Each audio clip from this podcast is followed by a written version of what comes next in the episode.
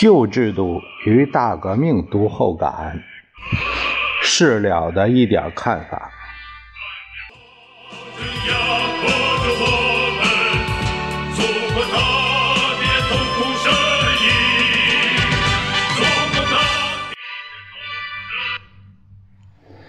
朋友们，呃，我们这部书《旧制度与大革命》，今天呢就全部呃读完了。嗯，我想能听完的朋友，一定会有很多使你们震惊的地方。我们也可以作为一面历史的镜子，呃，来照照我们自己。革命啊，我们古人的说法就是革除其天命，换当家的。我们国家两千多年的历史就是一部革命循环史，人们渴望的自由都建立在了曾经支持他们革命的群众的头上。多数没有什么创新，新瓶装老酒。因为领导革命的文化人还是原来那些士人，思想基础是固有的，仅因为是乱当家，换了个所谓的明白人继续。有那么少数几次革命不以原有的社会基础做彻底的革命，结果也是和法国大革命一样，演变成了社会暴乱。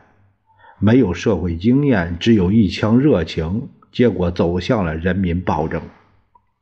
当这样的局面不可收拾，人们才反悔，搞了半天还不如从前呢。这样的后果主要是没有成熟系统的管理工程来指导，就是有，还要看具体是不是对症，是不是水土不服。托克维尔先生的社会理论给我们什么启示呢？我浅薄的认为，越繁荣越危险的改革，其实是旧有管理模式与发展的矛盾的冲突，是固有既得利益者与新兴利益集团的矛盾。这个既然要治病救人，那开刀剖腹也是不得已，否则就是等死。不然为什么要改革呢？就是不适应社会的发展了，又想保这个，又想保那个，最终就是改革的失败，那剧烈的社会动荡也就为期不远了。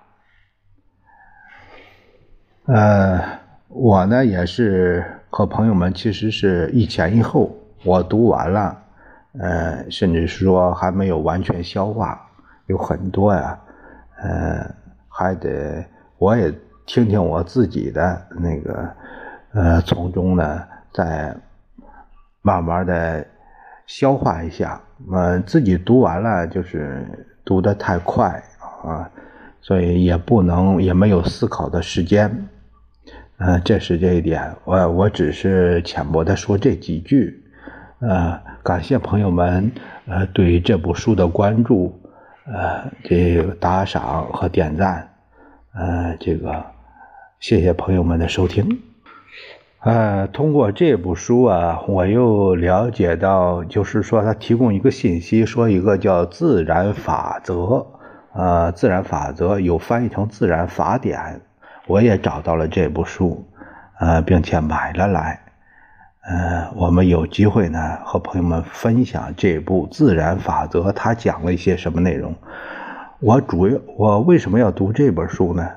主要是它和我们这个社会，和我们所处的这个社会环境，啊，呃，有相当的密切关系。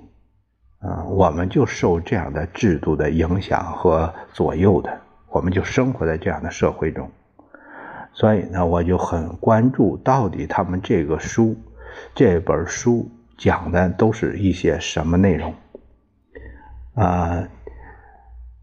这个《自然法典》这部书里，我通过这个托克维尔先生讲的有几点，我们可以看到，其中有讽刺小说的这个呃克伦威尔啊，呃奥克威尔啊，这这个一九八四，还有这个动物庄园，呃，这个小说里动物庄园里就说到，呃，他就有这种专制社会主义这种思想啊，把这个曾经把羊的孩子都统统的呃集中管理、集中教育啊，这样，呃，这种模式，我想这个。